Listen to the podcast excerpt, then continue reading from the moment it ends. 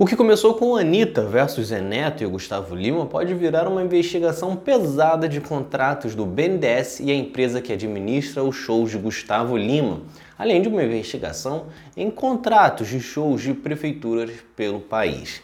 Entenda a polêmica em torno disso e quantos milhões estão saindo dos cofres do país para irrigar o sertanejo universitário.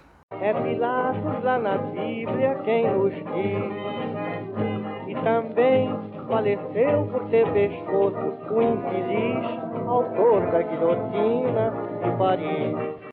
A eleição ainda nem chegou, mas a rivalidade entre artistas já serviu para abrir uma polêmica grande. Primeiro, os artistas mais à esquerda se manifestaram contrários a Bolsonaro e alguns até favoráveis a Lula.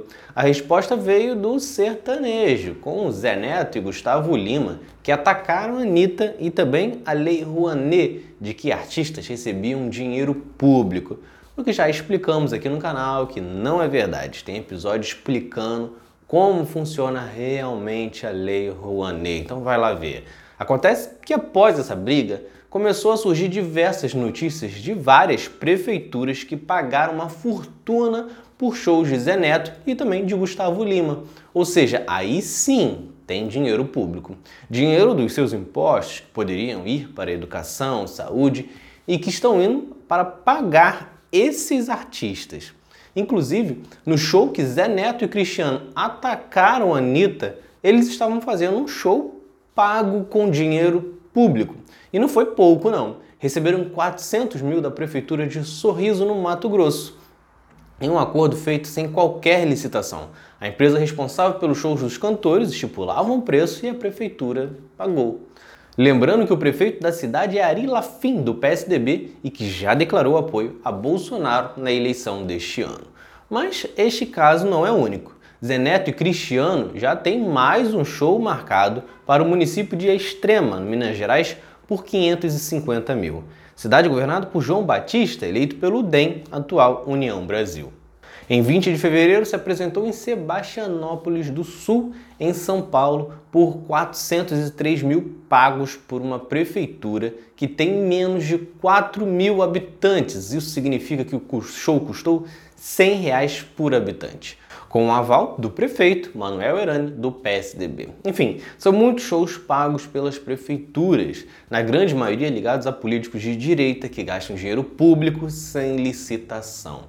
E o mesmo acontece com Gustavo Lima, que antes disso vir à tona tinha um show marcado para Conceição do Mato Dentro, que custaria aos cofres municipais 1 milhão e 200 mil. Uma cidade com menos de 20 mil pessoas. Isso significa algo em torno de 60 reais por pessoa. E novamente, assim como no caso de Zé Neto e Cristiano, Gustavo Lima tem diversos shows pagos por prefeituras com dinheiro público e sem licitação. Só que a polêmica não para por aí. Lembram quando falavam tanto do BNDES, que o governo ia investigar falcatruas, abrir a caixa preta do BNDES e que no final não encontraram nada? Pois bem, a polêmica chegou ao BNDES, mas não dos governos petistas, e sim da gestão Bolsonaro. Isso porque o BNDES concedeu crédito de 320 milhões em dezembro de 2021 para um fundo da empresa One Seven, que é a responsável por negociar os shows de Gustavo Lima e outros artistas sertanejos. Aliás, a curiosidade já começa pelo nome, One Seven. Fundada em dezembro de 2018, pouco depois da eleição de um candidato que usava exatamente o 1 e o 7 como números de campanha.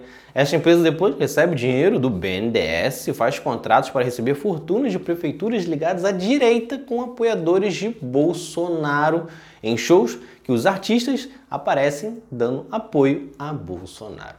É no mínimo uma coincidência grande. O fato é que tudo isso gerou a cobrança por uma CPI do sertanejo para investigar esses contratos e esses shows superfaturados sem licitação. E aqui não há nenhuma campanha contra os artistas, diferentemente do que a direita faz. É importante que o Estado, seja governo federal, estadual, municipal, estimulem a cultura crie eventos de lazer para o público e, quem sabe, até atraindo turismo para estimular o comércio local e até mesmo de ambulantes. Mas é preciso fazer isso com bom senso, responsabilidade, com bom uso do dinheiro público, respeitando as condições financeiras de cada local. E, no mínimo, quem sabe exigir um mínimo de regulação para esta contratação de shows. Provavelmente não vai dar em nada, tem muito dinheiro circulando para isso mas vale que você fique de olho nos políticos envolvidos nisso. Ninguém quer aqui que artista faça show de graça, porém não dá para isso sair nos cofres de já cidades abandonadas pelo poder público. Então é isso. Se vocês gostaram, curtam, se inscrevam e assistam os próximos vídeos do outro lado da história. Valeu!